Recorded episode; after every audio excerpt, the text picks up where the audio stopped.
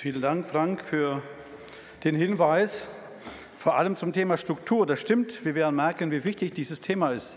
Du hast das nicht gewusst, dass ich das einbaue, aber du hast richtig, das richtig erkannt und danke auch für die schönen, passenden Lieder. Das gehört nicht zu meiner Predigt, aber eine kleine Ermutigung für uns alle. Und zwar ein kleiner Tipp für eine Corona-freie Woche. Und zwar, was kann ich tun, um nicht mehr in Angst zu leben? Die Antwort ist, den Fernseher auszuschalten. Und das meine ich wirklich ernst. Also ich merke immer wieder, auch aus Gesprächen, die ich führe, wie stark das, der Fernseher, und da muss ich sagen, da muss ich das meine Kritik an der Politik und auch an den Medien, dass wir zu viel Angst machen, zu wenig ermutigen, dass wir Leute warnen müssen, dass wir da auch äh, äh, da richtig uns verhalten, bin ich ganz auf der Seite. Aber ich finde, dass mir fehlt so ein bisschen die andere Seite, auch noch mal ein bisschen Mut zu machen, dass wir es schaffen, dass wir da durchgehen. Aber das hat auch ein bisschen, glaube ich, mit der deutschen Kultur zu tun. Ich habe ja in sechs Ländern gelebt und äh, wir merken, dass einige Länder, zum Beispiel die Amerikaner, ein bisschen damit anders umgehen. Aber nur für uns als Ermutigung, okay? Gut, also guckt, dass wir uns auf die Sachen fokussieren, die uns Mut machen. Das ist ganz, ganz wichtig. Und natürlich auch sehr vorsichtig sind, wie wir miteinander umgehen und aufeinander Rücksicht nehmen.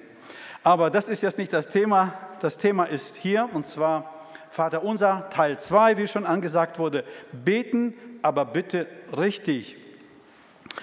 Als wir Studenten in den USA waren, ich habe da Theologie studiert, Maria hat nebenbei auch ein bisschen studiert und gearbeitet, haben wir dann in einer slawischen Gemeinde gearbeitet. Und da gab es viele Migranten aus Osteuropa, aus Russland. Äh, und äh, unter anderem gab es da ein junges Ehepaar, die hatten einen ganz kleinen Jungen. Dieser Junge konnte kaum reden, war noch sehr klein. Und eines Tages mussten wir ganz schön schmunzeln. Die Mutter war mit ihm unterwegs, so wie diese Dame. Er saß hinten auf dem Fahrrad und irgendwie kamen seine Füße zwischen diesen Speichen in das Rad rein. Und das tat natürlich weh und er schrie sehr laut, Господи, помилуй меня. Das heißt in Deutsch, Herr, erbarme dich meiner. Also das ist, äh, normalerweise würde ein Kind so nicht beten, aber er wurde halt in einer russisch sprechenden Kirche sozialisiert, also erzogen und er betete etwas nach, was er so im Gottesdienst gehört hatte und das war, Herr, erbarme dich meiner. Also man kann beten, und trotzdem nicht richtig beten, weil man das etwas nachplappert, vielleicht etwas nachsagt, was eigentlich gar nicht aus unserem Herzen kommt. Deshalb ist es so wichtig, dass wir uns Gedanken machen, wie müssen wir und wie können wir beten. Und das, diese Frage hatten die Jünger und sie wandten sich an Jesus und Jesus gab ihnen die Antwort auf diese Frage. Und wir wollen uns heute wieder ein Stück weiter diesem Thema annähern. Wir können nicht alles an einem, in einer Predigt abdecken. Das heißt, es werden einige Predigten sein. Heute will ich mit euch kurz einen Rückblick machen, ein paar Sätze nur das sagen, was wir letzte Mal erwähnt haben. Das liegt schon etwas länger her. Dann kurz einen Übergang, den finden wir hier in dem Text, ansprechen. Und nach dem Übergang kommt so ein kleiner Einblick. Also da geht es um den Wer des Betens, beim Rückblick um Wie des Betens, dann beim Einblick Wer des Betens und das Letzte, was wir uns ansehen, da kommen wir, Frank, was du sagtest, ja, ganz, ganz wichtig hier, tatsächlich in dem Vater unser. Ein Überblick werde ich kurz geben und nur einen Aspekt betonen, und zwar die Reihenfolge des Betens. Wie wichtig die Reihenfolge des Betens ist anhand des Vater unsers. Kurzer Rückblick, den hatten wir schon, also wie des Betens. Und das sind die Verse 6, 5 bis 8. Wir lesen den Text. Ich gebrauche die neue Leben, neues Leben Übersetzung. Und nun zum Beten, sagt Jesus ihnen. Wenn ihr betet, seid nicht wie die Heuchler, die mit Vorliebe in der Öffentlichkeit auf den Straßenecken und in den Synagogen beten, wo sie jeder sehen kann. Ich versichere euch, das ist der einzige Lohn, den sie jemals erhalten werden. Wenn du betest, und jetzt sagt er, wie sie es nicht machen sollen und dann wie sie es machen sollen. Wenn du betest, geh an einen Ort, wo du allein bist. Schließ die Tür hinter dir und bete in der Stille zu deinem Vater. Dann wird dich dein Vater, der alle Geheimnisse kennt, belohnen. In diesem Abschnitt zeigt Jesus, wie wir nicht beten sollen. Er sagt, beim Beten geht es nicht um Manipulation der Menschen, sondern um eine Liebesbeziehung. Wie wir schon gesehen haben, diese Heuchler machten es, um Anerkennung zu bekommen. Sie beteten zur bestimmten Zeit und sie blieben stehen, vor allem an der Stufe zu der Synagoge und an Plätzen, wo viele Menschen unterwegs waren. Sie blieben da stehen, damit jeder sehen kann, ich bin ein frommer Mann. Die waren damals die Stars. So wie heute Kim Kardashian und viele andere, die Reality-TV-Stars sind. Damals waren es die Frommen. Das ist so in einer religiösen Kultur. Heute würde man darüber lachen, sagen, äh, das ist ja lustig. Also heute macht man sich nur höchstens lustig über fromme Menschen. Aber damals waren tatsächlich die frommen Menschen die Stars der Gesellschaft. Und Jesus sagt, so müsst ihr euch nicht Anerkennung besorgen. Die Anerkennung könnt ihr bei mir holen. Und zwar in einer intimen Liebesbeziehung mit mir. Wenn ihr in einer dieser Beziehung mit mir seid, dann braucht ihr nicht die Anerkennung der Menschen. Und dann geht er weiter und sagt in den Versen 7 bis 8 weiter, wie die Heiden das gemacht haben. Das waren die frommen Juden, die Umwelt damals und jetzt die Heiden. Plappert nicht vor euch hin, wenn ihr betet, wie es die Menschen, das heißt in anderen Worten die Heiden tun, die Gott nicht kennen. Sie glauben, dass, sie, dass ihre Gebete erhört werden, wenn sie die Worte nur oft genug wiederholen. Seid nicht wie sie, denn euer Vater weiß genau, was ihr braucht, noch bevor ihr ihn darum bittet. Also beim Gebet geht es daher nicht um die Manipulation Gottes, wie das die Heiden machten, sondern um Vertrauen auf Gott. Das ist so der Rückblick, den Jesus gegeben hat. Die Menschen haben ein Bedürfnis nach Anerkennung. Jeder, der hier sitzt, ich auch. Und Jesus sagt, ich gebe euch das, nicht die Menschen. Holt aus euch nicht von den Menschen. Zweitens, jeder von uns hat das Bedürfnis nach Sicherheit, nach Grundversorgung. Und Gott sagt, vertraut mir. Jesus sagt, vertraut mir. Ich weiß, was ihr braucht. Macht euch da nicht verrückt. Und dann geht Jesus weiter und kommt zu einem Übergang. Und zwar Matthäus 6, 9, Vers A. Wir werden jedes Wort ein bisschen näher ansehen. Er sagt, so sollt ihr beten. Luther übersetzt das, finde ich, noch schöner. Darum sollt ihr so beten. Er bezieht sich auf das, was er eben sagte. Darum müsst ihr so beten. Dieser, diese Wörter sagen einiges aus. Erstens sagt er mit dem Darum, ihr sollt nicht so beten wie die frommen Juden und wie die Heiden, entweder Menschen oder Gott manipulieren beim Gebet. Zweitens, er sagt, ihr sollt so auf diese Art und Weise beten. Das heißt nicht, und das werde ich noch mal nicht heute, aber später noch mal vertiefen, das heißt nicht, dass das Vaterunser, das wir heute auch beten werden, dass wir jeden Morgen immer beten und wir meinen, wir haben ein Häkchen gemacht und in der Mittagspause beten wir auch noch mal ein Häkchen und abends so wie die Pharisäer, dann machen wir noch ein Häkchen und damit ist es erledigt. Das meint die Bibel nicht, sondern Jesus sagt hier auf der Art und Weise, und das werden wir, eine Art und Weise werden wir heute feststellen, die Reihenfolge ist wichtig.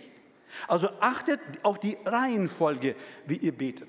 Wie ihr das mit Wörtern füllt, also der Inhalt ist wichtig, aber die Wörter, wie ihr das füllt, das ist eure Sache. Ihr müsst nicht so wie dieser Junge sagen, Господи, помилуй меня, ja? Also so muss man nicht sagen, erbarme dich meiner weil er das nur gelernt hat. Er hätte, hätte er, sagen wir, von sich aus gebetet, hätte er wahrscheinlich ein bisschen was anderes zum Ausdruck gebracht.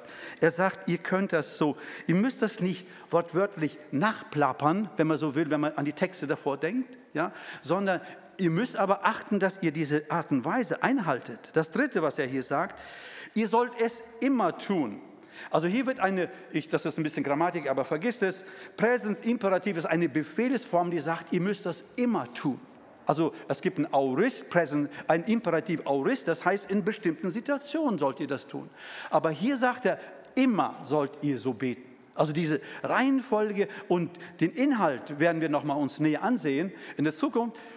Das, daran solltet ihr euch halten. Und dann geht er einen Schritt weiter und meint natürlich, ihr Ihr sollt das so tun. Liebe Zuhörer in Weiterstadt sollen es tun. Auch die jetzt hier nicht im Gottesdienst sind, sondern zuhören. Auch wir, wir alle sind gemeint. Wir sollen auf diese Art und Weise unsere Gebete zu Gott bringen, damit Gott etwas in unserem Leben bewirken kann. Wenn wir es nicht tun, haben wir ein Problem. Dann kann es daneben gehen.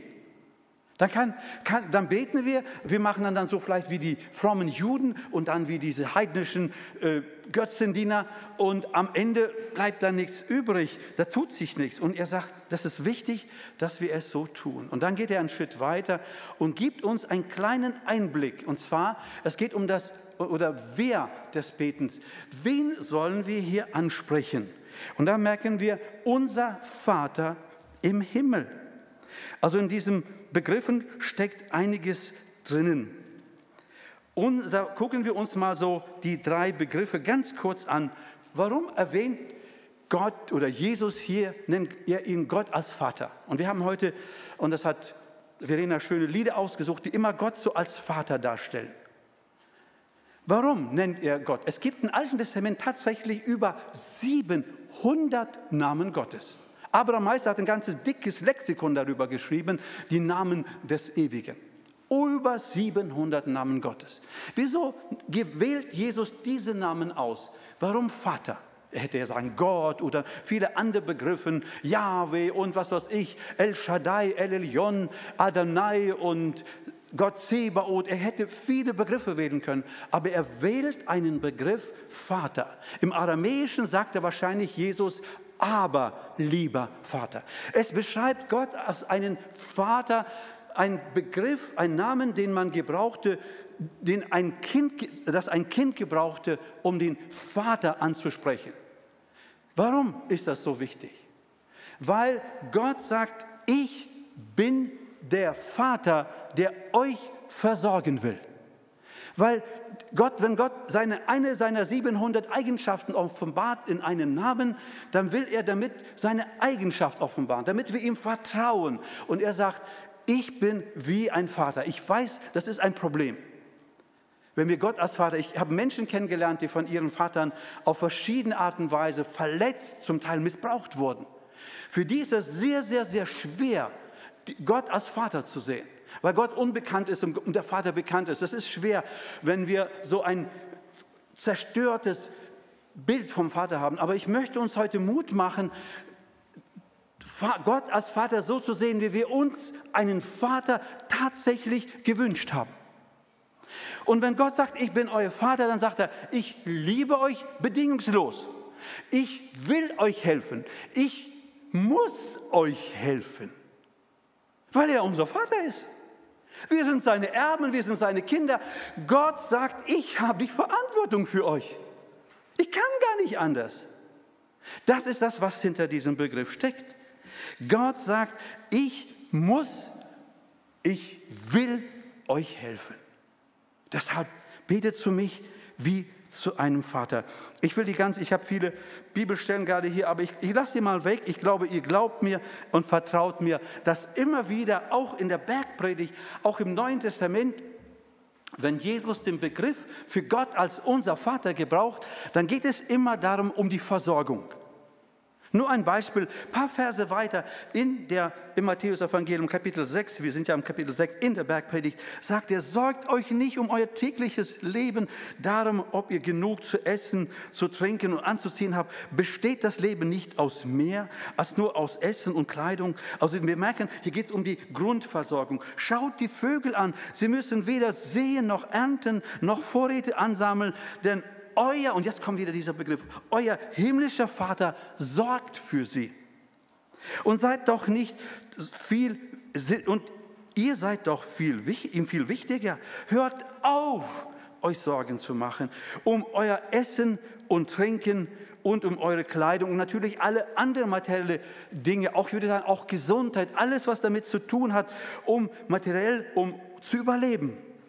Warum wollt ihr leben wie die Menschen, die Gott nicht kennen und die Dinge so wichtig nehmen? Das ist ja unsere Gesellschaft. Denken wir, um was es immer nur geht. Um Geld, um Anerkennung. Und dann sagt er, euer himmlischer Vater kennt eure Bedürfnisse. Er will eure Bedürfnisse stillen. Er kennt eure Bedürfnisse. Das ist seine Aufgabe, das ist seine Verpflichtung. So stellt Jesus uns hier Gott vor. In solcher Einstellung sollten wir beten.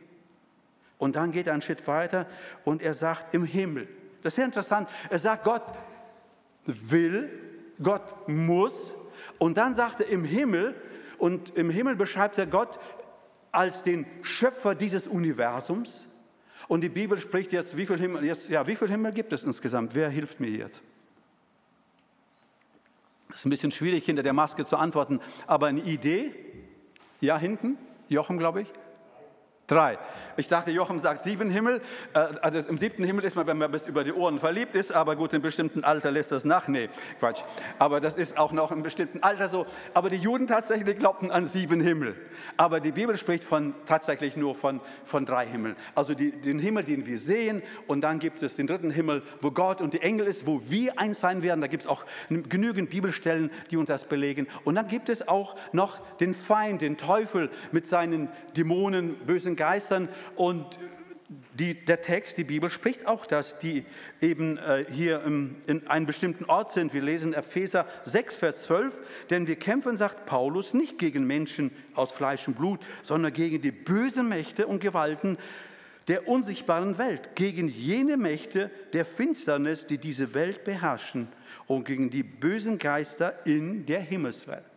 Und man geht davon aus, dass die in der zweiten Himmel sind. Also ich will das nicht vertiefen, aber nur, was Gott hier in anderen Worten sagt. Gott sagt zusammenfassend, ich liebe euch, ich bin euer Vater, ich bin für euch verantwortlich, ich will euch helfen, ich muss euch helfen und im Himmel, ich kann euch helfen.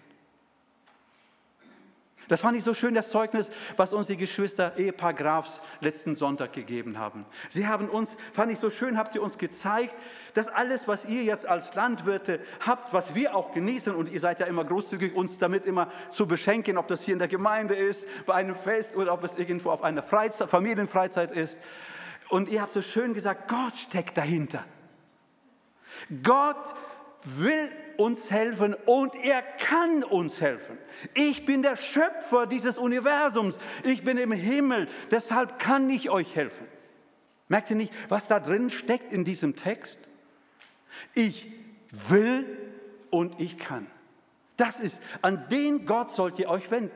Das sagt uns dieser Text. Und dann geht er einen Schritt weiter und sagt, unser Vater, also ganz am Anfang. Unser Vater heißt, wir gehören ihm, wir sind seine Kinder. Wir sind seine Erben. Ich glaube, dass dieses unser auch die Antwort auf die Anerkennung gibt. Gott gibt uns die Identität, die Anerkennung. Er, wir haben Anspruch auf die Vaterschaft. Wir haben Anspruch auf seine Hilfe. Wir haben die Identität ist, wir sind Gottes Kinder. Wir brauchen nicht die Anerkennung von unseren Mitmenschen. Einen Christen eigentlich kann man gar nicht mobben. Mobben geht es immer ja um Anerkennung sehr oft. Ein, ein, Christen kann man nicht mobben, weil ein Christ so ein Kind Gottes ist, ein, eine Prinzessin und ein Prinz.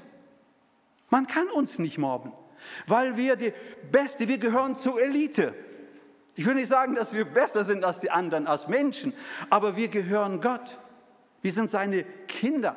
Wir sind Gottes Kinder, wir sind Königskinder. Und deshalb sollten wir kein Problem mit unserem Selbstbewusstsein haben.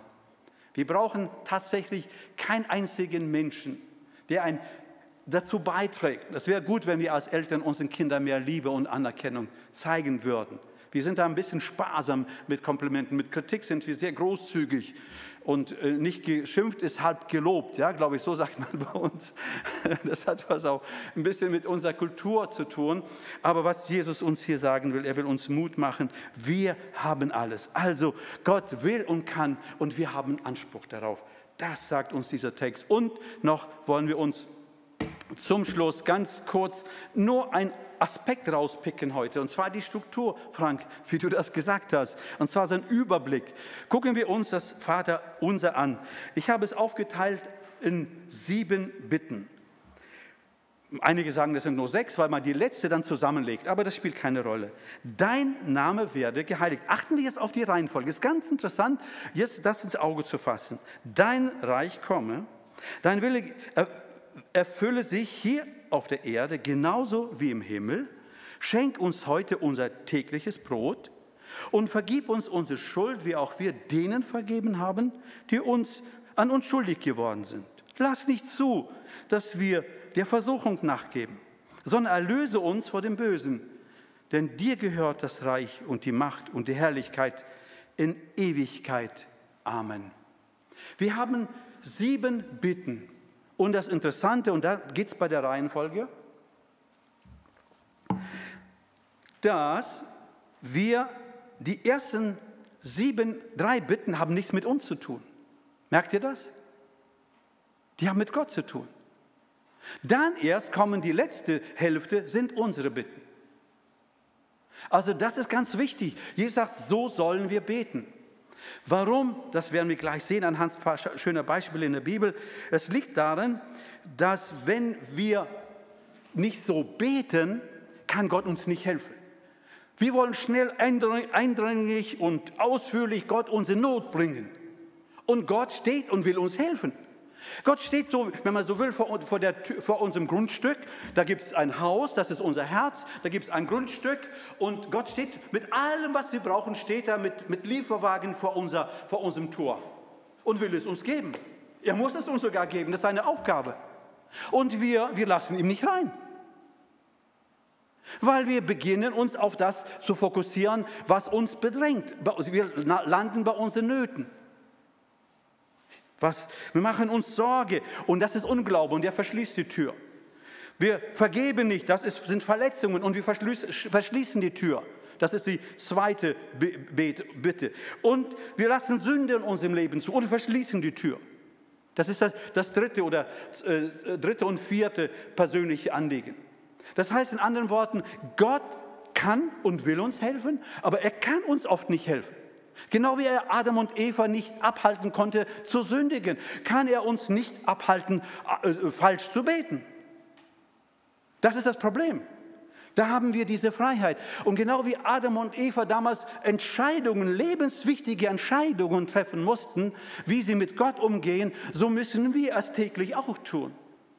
Und Gott sagt, so müsst ihr beten. Ihr müsst, ihr dürft nicht so sein wie die Gemeinde. Und da bringe ich ein Beispiel. Ich schließe dann mit drei interessanten Beispielen, einem negativen und dann zwei positiven Beispielen, wie wir das Vaterunser beten können. Die Apostelgeschichte 12, Vers 13 bis 16. Paulus, Petrus ist verhaftet und dann wird er durch einen Engel, durch ein Wunder befreit. Er kommt zu der Tür, wo die Gemeinde versteckt für ihn in betet. Sie konzentrieren sich auf ihre Nöte. Aber Gott hat schon das geantwortet. Jetzt steht die Antwort vor der Tür. Die Frau erkennt das, diese Rode, diese, und dann rennt sie rein und sagt, als sie seine Stimme erkannte, war sie so durcheinander vor Freude, dass sie ohne die Tür zu öffnen wieder zu den anderen zurückrief. So genauso wie wir es heute sind. Petrus steht vor der Tür, rief sie. Du bist von Sinnen, meinten die anderen. Und als sie darauf beharrte, kamen sie zu dem Schluss, naja, es muss wohl sein Engel sein. Petrus hatte weitergeklopfte Arme. Als sie schließlich die Tür öffneten und ihn sahen, waren sie außer sich vor Staunen. Sie beten und beten und wenn Gott das Gebet erhört, dann sind sie so erstaunt. Ja, da frage ich mich, wofür haben sie gebetet? Und genau so machen wir das. Genau so machen wir das. Wenn wir uns Sorgen machen, wenn wir für unsere, Sor für unsere Bedürfnisse selbst die Kontrolle übernehmen und nicht sie Gott überlassen, dann bekommen wir nur das, was wir haben. Und dann steht Gott vor der Tür und klopft an und kommt nicht rein. Er kann uns nicht helfen, weil wir es nicht zulassen. Und das Vater unser zeigt uns, wie wir richtig beten sollen. Wir müssen uns auf Gott erst fokussieren. Dein Name werde geheiligt, das heißt, wir beten Gott an, wie wir das mit den Liedern gemacht haben. Wir öffnen uns, wir schauen auf Gott, auf das, was er ist, was er getan hat in der Geschichte. Und das merken wir immer wieder, wenn wir die Gebete, ist eine große Ermutigung, würde ich, ich würde euch ermutigen, mal alle große Gebete in der Bibel mal zu lesen. Und ihr werdet feststellen, dass sie genauso in dieser Reihenfolge beten. Sie sagen erstmal, was Gott ist, was er kann, was er alles gemacht hat. Und wenn, dann, wenn er sie das gemacht hat, dann kommen sie erst mit ihren Anliegen. Das heißt, sie öffnen das Tor der Straßenseite, sie öffnen das. Und dann kann Gott reinkommen. Und wenn er reinkommt, dann kann er uns erst helfen. Sie geben die Kontrolle ab. Und das Tor unseres Herzens hat keinen kein Griff von außen, nur von innen. Das haben wir schon mal bei einer anderen Gelegenheit gesagt. Jesus will uns heute ermutigen und ich möchte ein positives Beispiel aus der Bibel bringen, aus dem Alten Testament und aus dem Neuen Testament und damit auch abschließen. Josaphat Vater unser Strategie. Josaphat war ein König und viele Völker versammelten sich, um ihn zu, um Israel zu bekämpfen. Und er war in großer Sorge. Und was machte er? Er wandte sich zu Gott und dann kann man auch sein Gebet, Gebet lesen in 2. Äh, Chronik 20.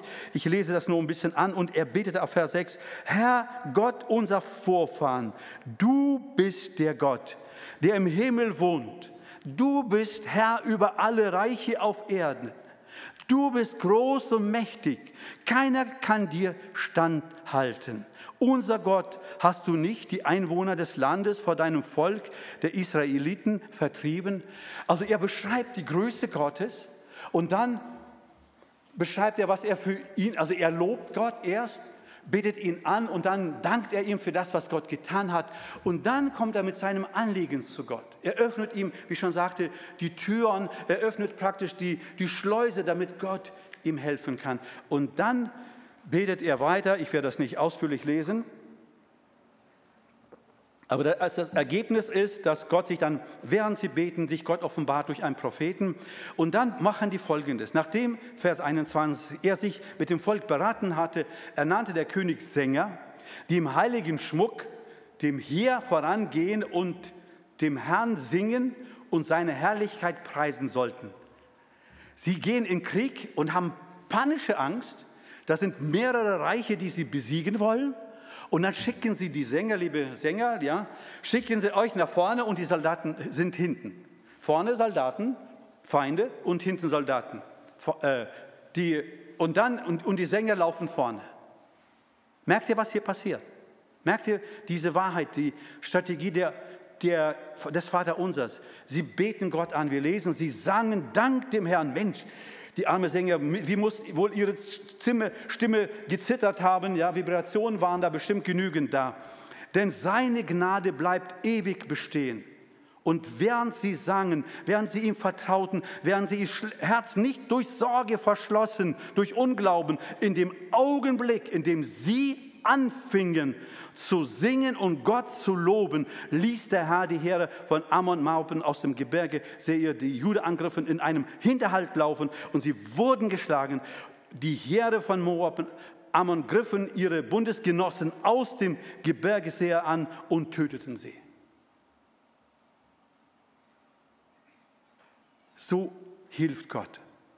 Das erwartet Gott. So kann er, sie gaben, sie hatten keine Chance. Die Sänger hatten null Chance. Sie waren ganz Gott ausgeliefert. Sie haben wirklich tatsächlich durch diese Handlung, das, das Gebet und das, durch das Singen genau das gemacht, was das Vaterunser ist. Dein Name werde geheiligt. Dein Reich komme.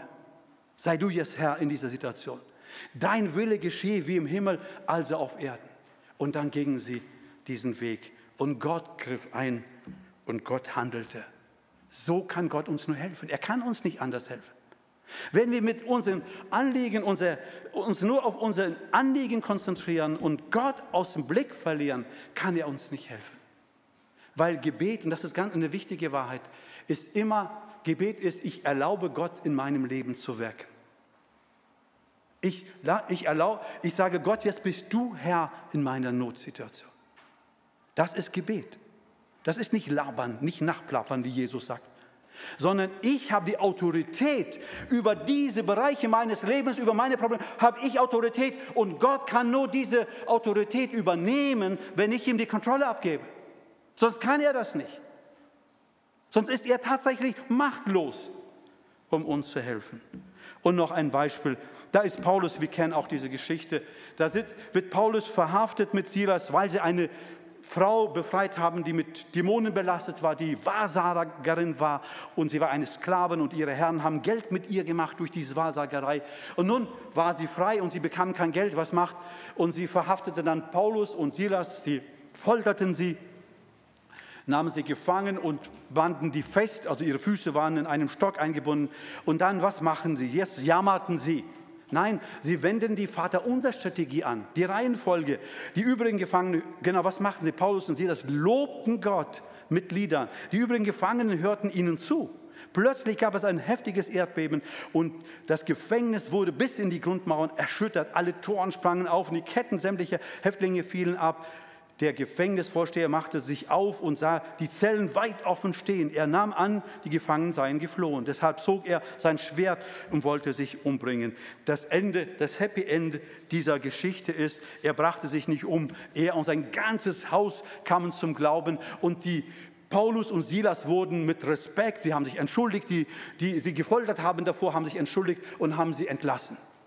In allem Respekt und Ehren. Das ist, so wirkt Gott, wenn er die Kontrolle übernimmt.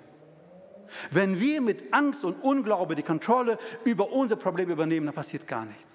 Aber wenn wir Gott zulassen, in unseren größten Nöten des Lebens die Kontrolle zu übernehmen, dein Reich komme, dein Wille geschehe, wie im Himmel, so in meiner Notsituation, dann beginnt Gott zu wirken, wie er es hier gemacht hat in dieser Situation. Liebe Geschwister, liebe Zuhörer, Jesus will uns heute ermutigen, ihn, Gott, als den lebenden Vater und den König aller Könige zu sehen, der da will und der da kann.